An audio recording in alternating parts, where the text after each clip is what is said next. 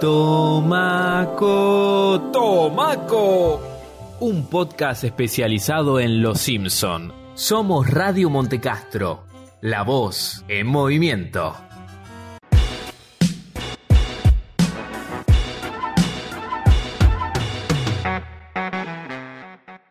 Bienvenidos a Tomaco, el podcast de los Simpsons. Bueno, ya lo escucharon en la intro, ¿no? ¿Para qué? ¿Para qué? Deja de aburrirlos, estás aburriendo a todos. Mi nombre es Luciano Nicolás Capristi.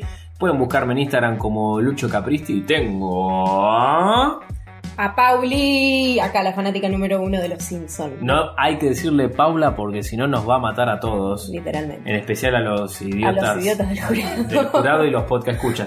No, mentira, ustedes están a salvo, pero no van a estar a salvo de las referencias que vamos a estar disparando, porque en este primer episodio real, ya tuvimos una introducción, vamos a estar hablando de Los Simpsons y las películas parte 1 de no sé cuánto, porque la verdad Hay un millón. es interminable, pero tenemos varias secciones. Primero, en principal, vamos a estar hablando sobre una de las frases míticas de Homero. No se preocupen ya, en unos segundos va a sonar. Después vamos a estar hablando sobre uno de los mejores capítulos de Los Simpson, que se llama A Star is Born de Burns. Así que vamos a estar hablándolo y para terminar, ¿qué vamos a estar diciendo para el final? Vamos a estar diciendo varias de las millones de referencias que se encuentran en distintos episodios de Los Simpsons. No sabes cómo es eso, March. Yo soy el que va todos los días ahí a romperse el alma y no estoy fuera de lugar. Tú estás fuera de lugar. Todo el maldito sistema está fuera de lugar. ¿Quieres la verdad? ¿Quieres la verdad? Tú no puedes manejar la verdad porque cuando se levanta la mano para tocar la cara de lo que fue tu mejor amigo y eso el montón de basura, uno no sabe qué hacer. Olvídalo, March. Esto es el barrio chino. Homero, no vuelvas a decir cosas personales mías en la clase. No, bebé. Qué gran, qué gran frase de Homero. Ya no se puede pensar, no se puede ir al barrio chino sin pensar en esa frase. Nos emociona a todos, Homero. Pero vamos a destripar la frase parte por parte, revelando todas las referencias de las películas. Vale aclarar una cosa, tal vez muchas de estas películas no las vieron. Todas son recomendables. Hay algunas que yo no vi, como la de Al Pacino, que ya vamos a adelantar que se llama Unjustice for All que bueno, en este el episodio primero es de la quinta temporada, episodio número 22, donde Homero dicta un discurso sobre cómo llevar un buen matrimonio. Recuerden que llevar un buen matrimonio es como comer una naranja. Toda esta información está en la web de Los Simpson explicados, la pueden buscar, está muy buena, tiene mucha data, varias de la, La, data. la verdad nos sorprendió a nosotros muchas de, de los tips y de también curiosidades que aparecían dentro del episodio y de varios episodios que nos sorprendieron a nosotros que somos bastante fanáticos. Sí, aparte una cuestión que la vamos a seguir utilizando y recomendando, me parece, porque tiene un, Sí, un- y desmenuza muy bien cada... Bueno, acá por ejemplo desmenuza cada frase y Y todos los videos, obviamente, las grandes frases y grandes memes de los Simpsons pueden encontrarlos en YouTube. Vamos a tratar de refrescarles la memoria como, como bien lo hicimos anteriormente, mostrándoles el audio aunque sea. intentemos imitar lo mejor posible para... ojalá me saliera la voz. te. Hagámosle justicia a este gran episodio. Y hablando de justicia, como bien dijimos, es la película de 1979, Unjustice for All, disculpen mi inglés. Eh, Pacino interpreta a Arthur Kingland, eh, un abogado de principios. La película comienza con él en la cárcel producto de haber golpeado a un estricto juez. No vamos a spoilear más. Y es la frase, todo el maldito sistema está fuera de lugar. También hace una referencia mentirosa, mentirosa a esta película que fue muy famosa en Estados Unidos, pero no de la misma forma en todo el resto del mundo. Debe ser una de las primeras películas de Al Pacino, se lo ve muy joven obviamente, así que esa es como la gran primer frase. Después tenemos otra, otra muy conocida, Pau. Claro, continúa diciendo, no puedes manejar la verdad, así todo desesperado, me, me encanta verlo a Homero así, que es de la película A Few Good Men del 92, eh, que en Latinoamérica la podemos conocer como Cuestión de Honor, dirigida por Rob Reiner y protagonizada por el guapísimo Tom Cruise y la hermosa de Un Moore. pibe, era un Ay, pibe era Tom Cruise. precioso. ¿Te diste cuenta? Ambos, ambos eran, ay, la parejita Aparte, preciosa. era como el adolescente perfecto para todas las groupies, porque Ay, mide 2,70 Pero más o- cuando entra al Uno- juicio uno- con todo uno- el traje, te morís. 1,60 debe medir lo mismo que yo, me parece, Tom Cruise. Quizás un poco más chiquito. ¿Vos decís que ¿Vos no? decís? No, no creo. No, bueno. Tan petizo como vos no creo. Ok. Eh, Bueno, en- en- hay un momento en donde Jack Nicholson, que es importantísimo dentro de, de la película, aparece unos pocos minutos dentro de, un juicio sobre el final de la peli y dice esta frase tan potente. En, en ese momento explota el personaje y lo vemos a Jack Nicholson que se devora a todo el jurado, a todos los abogados y bueno, la defensa lamentablemente queda completamente desarmada. Una película que del 92 ya Jack Nicholson era conocido, pero más que nada en la trama y en la narrativa no aparece tanto, si bien su frase quedó para la historia del cine, como tantas otras que vamos a encontrar acá, por eso hace referencia Homero. Y otra que no la conozco, no la vi, reconozco tampoco que no la vi igual que la de la de Al Pacino al principio, Pero se ve muy, muy buena por lo que dice. Sí, bueno, Peyton es una película de 1970 dirigida por Flanky- Franklin G. Schaffner y protagonizada por George C. Scott. Ganó 7 premios Oscar, incluida Mejor Película, Mejor Guión y Mejor Actor, aunque Scott rechazó su premio y nunca lo fue a buscar. Esto es increíble. ¿Cómo, puede ser que no la vimos? Después, después vamos a. Perdón si a ofendemos tirarnos, a alguien, La ¿eh? pueden encontrar siempre en el videoclub amigo Torrent, muy, muy, muy conocido. Eh, la película cuenta la vida durante la Segunda Guerra Mundial, donde George Patton, general del ejército de los Estados Unidos, si bien todo el film está centrado en, la- en su figura militar, la película no es solo una biopic, sino que incluye todos los elementos del género bélico. Y es donde, por favor, Pau, reproducí la frase conmigo. Yo sé que lo decís con Dale, pasión. dale. Yo sé que lo decís con pasión. Dalo todo, ¿eh? Porque cuando se levanta la mano para tocar la cara de lo que alguna vez fue tu mejor amigo y es un montón de basura, uno no sabe qué hacer. Hay un error de traducción, Pau. No lo puedo creer. Bueno, Me ya largué a llorar La hemos escuchado al principio también del podcast como Homero lo dice súper confiado, pero en realidad la traducción real es cuando pongan la mano en un montón de viscosidad, que en un momento antes fue la cara de su mejor amigo, ustedes sabrán qué hacer. Redirige el capitán, el general, a su pelotón. Y la última, pero no menos importante, es Chinatown 1974. Esta sí la vi, muy buena, un policial negro que recomiendo. Ha sido bien traducida, obviamente, como barrio chino. Esto es el barrio chino. Fue dirigida por Roman Polanski, uno de los mejores directores que trabaja el género de, de policial y uno de los mejores directores del siglo XX. La protagoniza obviamente Jack Nicholson nuevamente. Me parece que Homero es fan de Jack Nicholson. Eh, bueno, Faye Du- Dunaway y John Huston. Este último fue uno de los más importantes directores de la época dorada de Hollywood que también solía actuar en... Y Chinatown es un policial, como bien lo decíamos antes, y podría catalogarse también mejor dentro del género de film noir.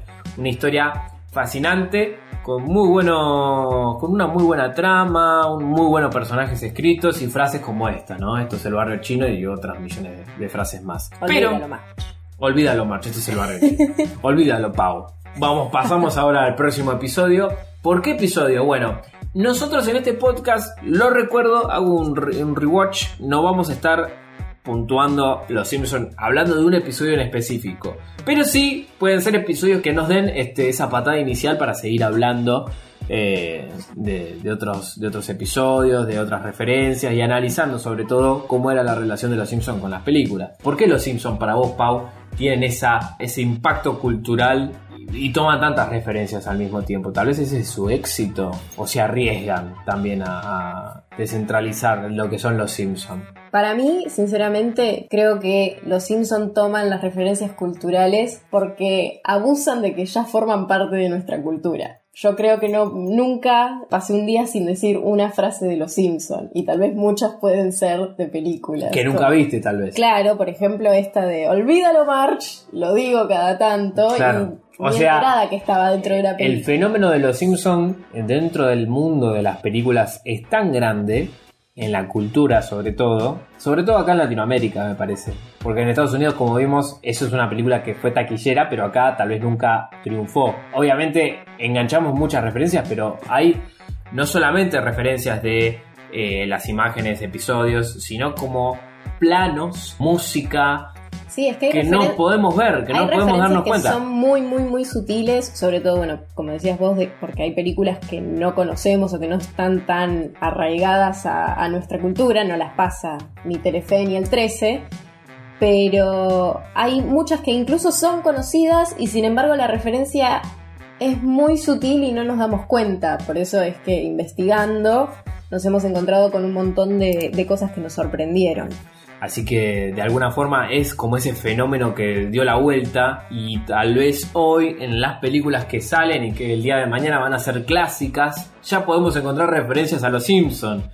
Eso va a ser loquísimo, así que eh, creo que bueno, Los Simpsons ya tiene una película, se pudo haber confirmado que va a salir una secuela, ya que los Din- Disney compró la franquicia, eh, junto con toda la compañía de Fox. Yo la espero mucho la segunda Así película. que Por yo no soy tan amante de la película de Los Simpsons. Quiero decir la verdad. Quiero decir la verdad, no soy tan amante de la película de Los Simpsons. Discrepo con mi compañera, pero pronto podemos armar un debate si, si- Ahí, vo- votación. votación. ¿Película de los Simpsons sí o no? Bueno, lo que sí vamos a hablar es eh, A Star is Burns, eh, llamada Ha nacido una estrella en España y una estrella estrellada en Hispanoamérica o Latinoamérica. Es un capítulo perteneciente a la sexta temporada de la serie de dibujos animados más famosa de la historia, la que estamos hablando acá, y salió el 5 de marzo de 1995. El episodio fue escrito por Ken Keller y dirigido por Susie Dieter, y las estrellas invitadas son John Lovitz y Maurice LaMarche. LaMarche. La trama del episodio involucra un crossover de la serie The Critic, de la cual es protagonizada por el personaje Jay Sherman que presta la voz aquí. The Critic fue creada por El Shen y Mike Race, quienes eh, habían trabajado para Los Simpsons pero renunciaron tras la cuarta temporada producida por James L. Brooks. La serie, esta de, de Critics que estamos hablando, fue emitida por American Broadcast Company en enero del 94, pero lamentablemente fue cancelada a pesar de una buena recepción de los críticos. Fue transferida por eh, Fox y también empezaría a transmitirse directamente después de Los Simpson. Brooks fue encargado de crear el crossover como una forma de promover The Critics y decidió que en un festival de cine sería una buena forma de introducir a Jay Sherman como podemos ver que sucede en el episodio. Sin embargo, hubo algo muy loco en este episodio que... ¿Querés hablar del detrás de escena antes de hablar del episodio? Sí, sí, sí, es- esto yo creo que la gente necesita saberlo. Ok,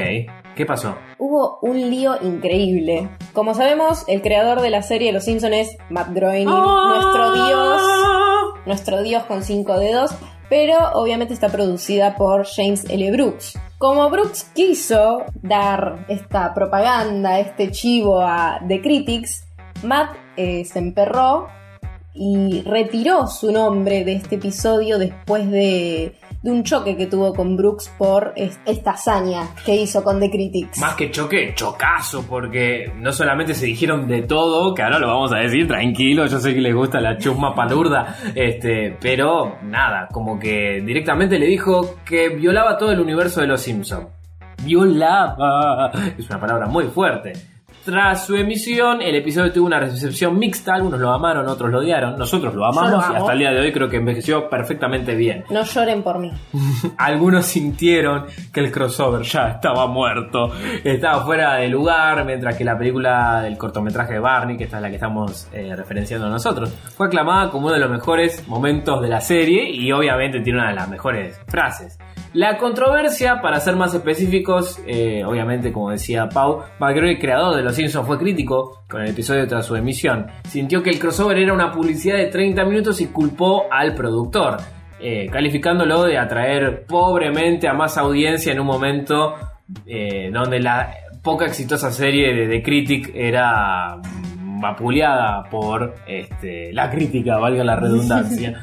Eh, luego de los fallidos intentos de suspender la emisión del episodio, Groening decidió hacer públicas sus preocupaciones ante el episodio antes de que el episodio se estrenase.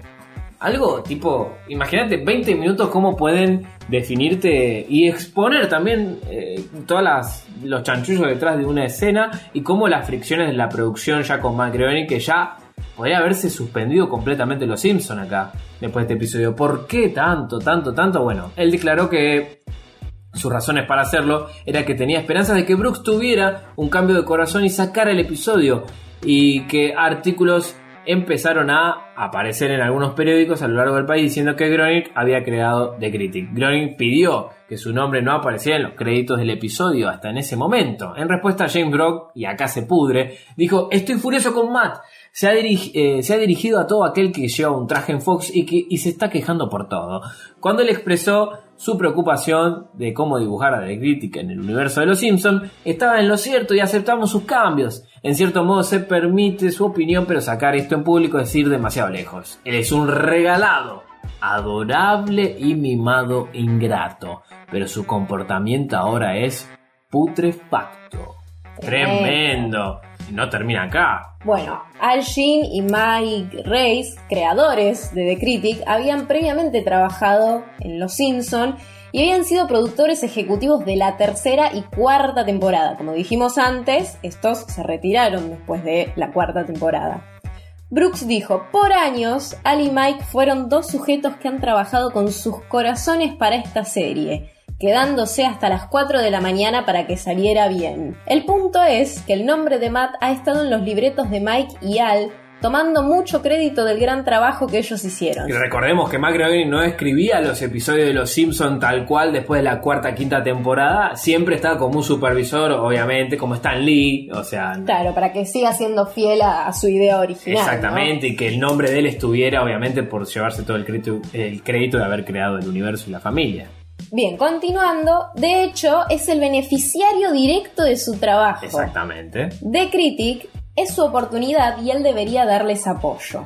Reyes declaró que estaba un poco acongojado por las acciones de Groening y que lo tachaba todo a último minuto.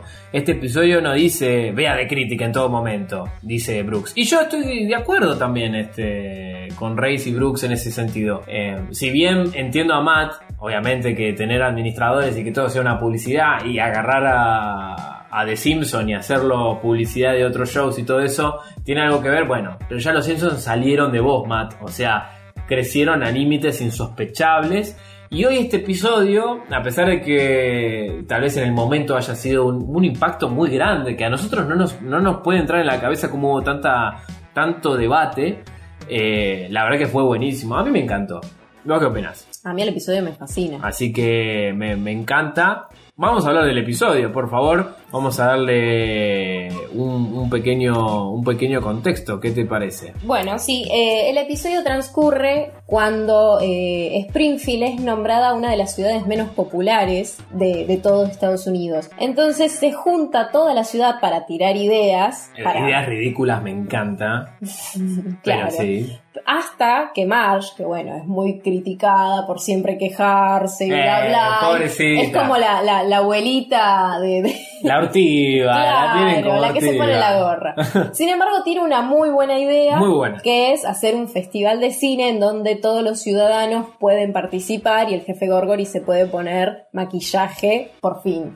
Obviamente Marge es nombrada la presidenta del panel de jueces e invita al crítico de cine neoyorquino Jay Sherman, que está dibujado como alguien chiquito, molesto, criticón obviamente. Te sentís identificado. ¿no? Basta para ser el invitado especial. No quiero hablar de mi secreto. La presencia de Jay hace que Homero se sienta fuera de lugar, porque todo el maldito sistema está fuera de lugar, por lo que convence a Marge de que lo ponga en el panel de juez, porque Homero siente que es un inútil al lado de este Jay Sherman que hasta le gana en el concurso de eructo siendo que yo tengo un sonido surround, pongo el eructo de Sherman y me revienta la casa. Te explotan todos los vidrios. Así que así comienza el festival de cine con muchos de sus residentes. Y bueno, ahí aparece el señor Burns, ¿no? Claro.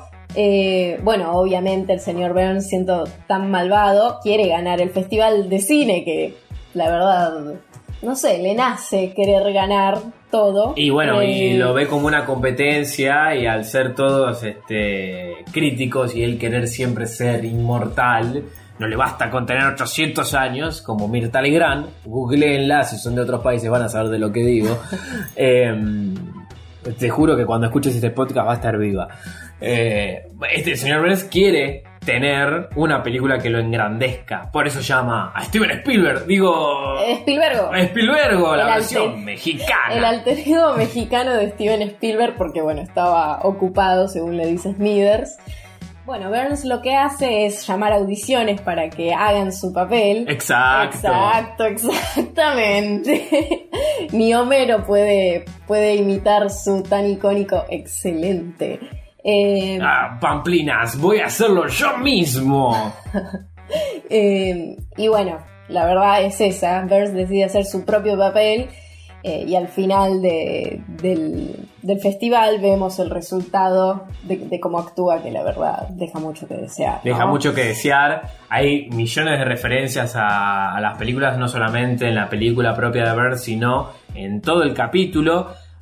Dentro de la competencia de cine, Homero es el juez y ve una película que le llama mucho la atención, que es La bola en la ingle con nuestro querido Juan Topo, que se merece su propio capítulo. Por favor, te lo pido, Pau. Tenemos Sí, que hacer sí, una especial a Juan. Topo, se lo merece. Bueno, la bola en la ingle lo hace cagar de risa, a nadie le, le causa gracia. Después, anteriormente, vimos el, la película de Barney, de No llore por mí, ya estoy muerto, que de alguna forma también es una parodia de ese cine naif que intenta ser profundo, independiente, el, el- la- el- perdido, esa cuestión bohemia, ¿no? la, la- la- la música, lo poético, Claro. y vos te quedás, ah, mirá, Claro. qué profundo. Claro, ¿es eso no pueden admitir que son unos engreídos de mierda?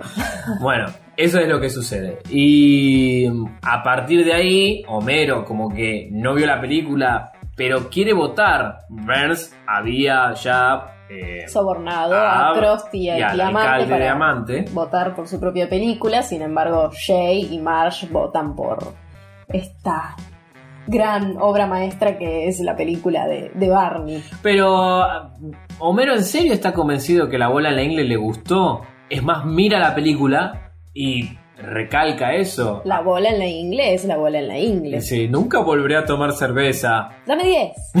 Entonces, de alguna forma, vemos acá lo que yo veo como una pequeña crítica a, a lo que es la presión de, de ser un juez o, o la presión popular de cómo algo que nos puede gustar que es simplemente subjetivo, toda crítica es subjetiva. Homero le gusta la bola en la ingle porque él no fue fiel a su votación a la bola en la ingle. Bueno, sintió presión por March y por este crítico. Y no fue fiel a él, a él mismo. Votaste por la mejor película. No, por la película más estúpida, le dice Marge. Claro. No, al final después le dice, votaste por la mejor película Ah, del festival. Así que, de alguna forma, esto está eh, retraído al final. Vemos que Burns intenta hacer lo mismo, pero en los Oscars. Eh, Sobornando a todo Hollywood. y no pasó, eh, ya que ganó una abuela en la ingle, pero con otro actor, no con Juan Topo. También dando a entender que dependiendo del actor, hay como un fetiche de darle siempre la derecha a ese actor. Y que Hollywood no es un estándar tampoco de grandes eh, expectativas a la hora de juzgar un buen cine. Hay películas de Tarantino que ni siquiera han salido nominadas y hay algunas que ni se estrenaron en muchos cines de Estados Unidos, así que imagínense lo que estoy hablando. Eh, hay unas referencias también a Martin Scorsese que iba a ser jurado, pobre- pobrecito. Pobrecito, lo sacaron de la lista del jurado No. para incluirlo a Homero. Se puede ver a Marge borrando su nombre de la lista. Y muchas referencias culturales más que ahora vamos a, a detallar. Bueno, para empezar, el título de- del episodio es una referencia a eh, las películas de 1937 y de 1976 titulada Star is Born, que bueno, hace unos años la, la vi- vimos el remake con... Lady La Gaga. remakearon de vuelta. Claro, si Barbara Streisand no era lo suficientemente buena, ahora tenemos a Lady Gaga y, Y a Bradley Cooper, que nunca fuego. vamos a olvidar ese fuego. Pero por favor, Estamos hablando de notas musicales, ¿verdad? totalmente. Viste que decíamos de Tom Cruise y Sí. Demi Moore, bueno, ahora lo tenemos con los papis de Bradley Cooper y Yo los Lady veía y decía, momento, esto tiene tintes románticos. Echaban fuego. Al aparecer el despacho de Burns, eh, Burns y a- adentro, eh, apenas se enfoca ese plano general, se escucha la música imperial de Star Wars de Darth Vader. eh, igual que la película de Burns, eh, Burns for All Season, es una parodia al título de la película clásica basada en la vida del estadista, escritor, humanista y filósofo Tomás Moro, titulada A Man for All Seasons de 1966, bastante pretenciosa para mi gusto. Asimismo, la película de Burns tiene un montón de referencias a películas como ET el extraterrestre, Viva Zapata o Vener. Charles Bronson aparece en una película llamada Deseo Mortal, parodiando la idea del título del film El justiciero de la ciudad, en la que puede observárselo acostado en una cama del hospital mientras dice desearía estar muerto.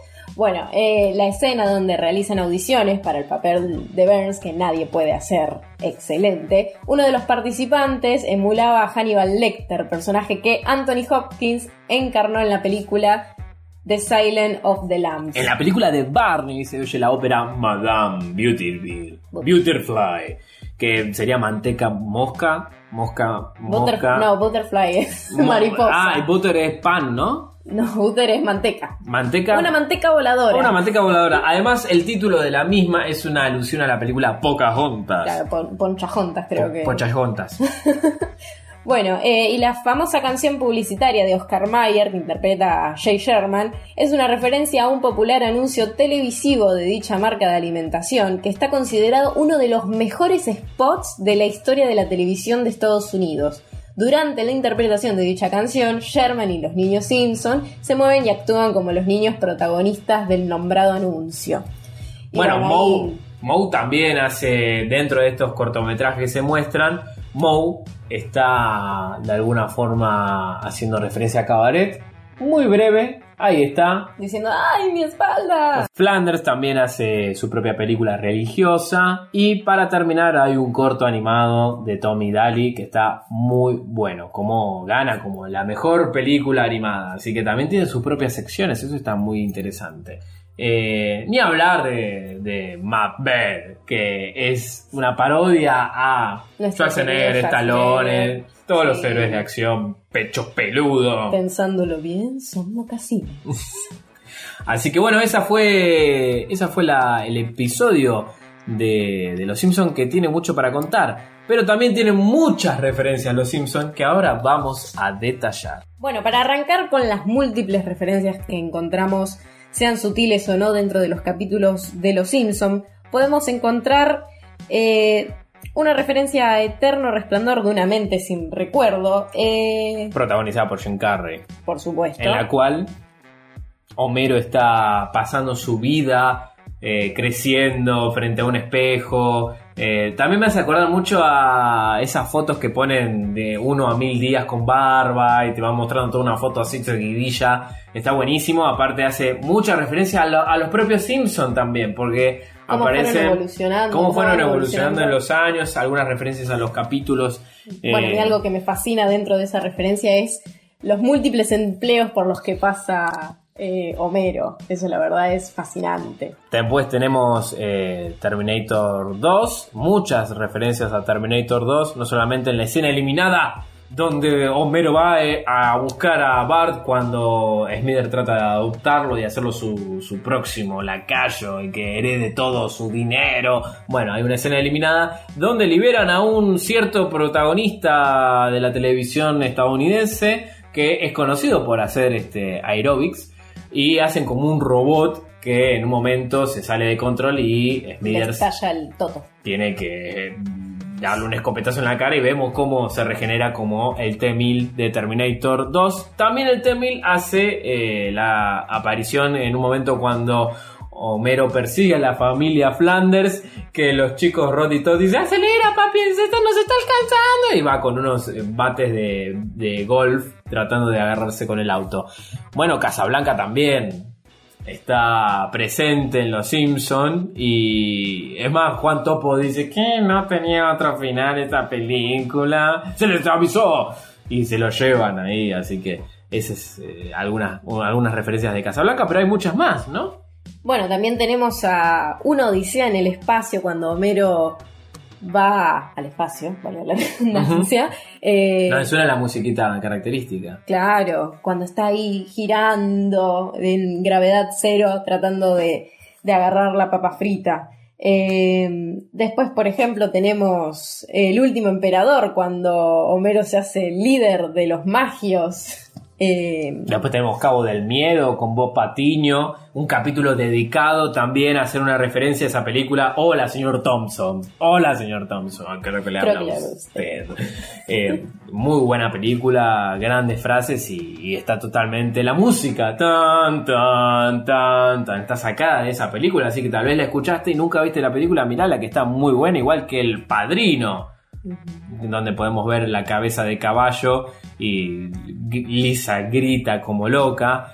Tenemos también el Padrino 2 donde Homero dice, oh, qué buena doña. mientras va caminando con su traje blanco y se va deslizando por toda la, la ciudad. Mientras suena la musiquita de fondo, tranquilita. Y hablando de música, también tenemos una referencia a Fiore de Sábado por la Noche, cuando Bart dice, no hay nada mejor que caminar. Ciudadano Kane Burns hace su discurso frente a unas gradas y el plano y el fotograma por fotograma está totalmente plagiado, inspirado, mejor dicho, inspirado en... Guarda que maten. Sí, no, no, no, por buscar, favor, ¿eh? por favor, man, no te lo tomes a mal, en El Ciudadano Kane. Bueno, también tenemos a Thelma y Louise cuando Marge decide rebelarse contra Homero y se escapa con, con la vecina. Eh, y bueno, vemos cómo saltan al precipicio con el auto y bueno, la parodia es que caen sobre la basura. Eh, otra vez tenemos a Jurassic Park. Tremenda película, amo Jurassic Park y bueno, los Simpsons no se quedaron atrás. Cuando Bart tiene su elefante a través de la radio en un sorteo totalmente inhóspito que no se sabía por qué eligió en vez de los 10 mil dólares. Bueno, él quería un elefante, lo tuvo y nosotros tuvimos esta referencia a Jurassic Park. Muy bien, eh, Bart y Milhouse un día en Nueva York cuando tienen esa sobredosis de azúcar por tomar un licuado pura y exclusivamente de jarabe, cantan La bebida mágica de los duendecillos. Claro, muy bien. bueno, y ahí dicen Nueva York, Nueva York, aparece un... Random. Sí, un naval que... Marinerito. Sí, Bart le dice Nueva York que está por allá, o sea, totalmente perdido. Y bueno, una gran referencia. La naranja mecánica también aparece varias veces. eh, en siempre que hay una oportunidad, Bart está como disfrazado del protagonista de la naranja mecánica. Pero también el perro, cuando lo intentan adiestrar y qué sé yo, también está eh, sometido a las gotas en los ojos de esa gran película. Y cuando Bart intenta agarrar eh, lo- los postres que dejó Lisa a la hora de compararlo con la inteligencia de su hámster. Bueno, volviendo con el papirrico de Tom Cruise, tenemos una referencia en el episodio en el que Homero ya no quiere ir a la iglesia, decide dejarla de lado, sube la calefacción al mango y decide bailar en calzoncillo como lo hacen en la película Risky Business. El hombre Pie tiene una gran referencia al beso de Spider-Man, la mejor película, Toby, te extrañamos. Así que ese beso también El- quedó. el mejor beso, El ¿eh? mejor beso, El el mejor mejor, beso. beso. El fugitivo también con Milhouse. Le digo que yo no soy. No, no me importa. Bueno, tenemos un capítulo, un mini capítulo dedicado a, a King Kong en blanco y negro, siendo Homero, obviamente, el gorila gigante. Que se parece bastante, ¿eh? Le Sí, la verdad, Y Marx tiene forma de banana, con su. Primero con su color de piel y segundo por. eh, la longitud con, con su cabello, ¿no? Existe el color piel para el pelo en los Simpson entonces. Si es amarillo, tipo Bart tiene color piel en el pelo. No es, no es rubio, ¿o sí? no, no se diferencia la piel de, de su pelo, o sea, Bart tiene una crisis existencial tratando de encontrar la línea que separa su cabello de su piel. Es, es muy interesante, Lisa también comparte esa crisis y decide dibujar una línea para separar estas dos partes de su cuerpo. Me encantó. Revelaciones, curiosidades, referencias. Yo creo que es hora de terminar por lo menos por esta parte. Les agradecemos a todos los radio escuchas, podcast escuchas que están del otro lado. Eh, ¿Qué te pareció el capítulo? ¿Qué te pareció esta, esta, este repaso por la filmografía de los Simpsons? O sus referencias, mejor dicho. Sí, mm, afanaditas están ahí la, la filmografía. Inspiraciones, inspiraciones. Exacto, Matt, no nos mates, te lo pedimos por favor. La verdad a mí me encanta, me encanta recapitular entre, entre tantos episodios de Los Simpson y recordarlos y darles un contexto, la verdad me, me encanta. Bueno, así que nos despedimos hasta el próximo episodio. Mi nombre es Luciano Nicolás Capristi. Pueden buscarme en Instagram como arroba Lucho Capristi, Radio Montecastro, arroba Radio Montecastro. Yo soy Pau Greco, me pueden encontrar en Instagram como arroba Pau Greco con doble C, Por favor. porque con una sola C no hay nadie, chicos. Ya lo verifiqué. Y nos veremos la próxima. Chau.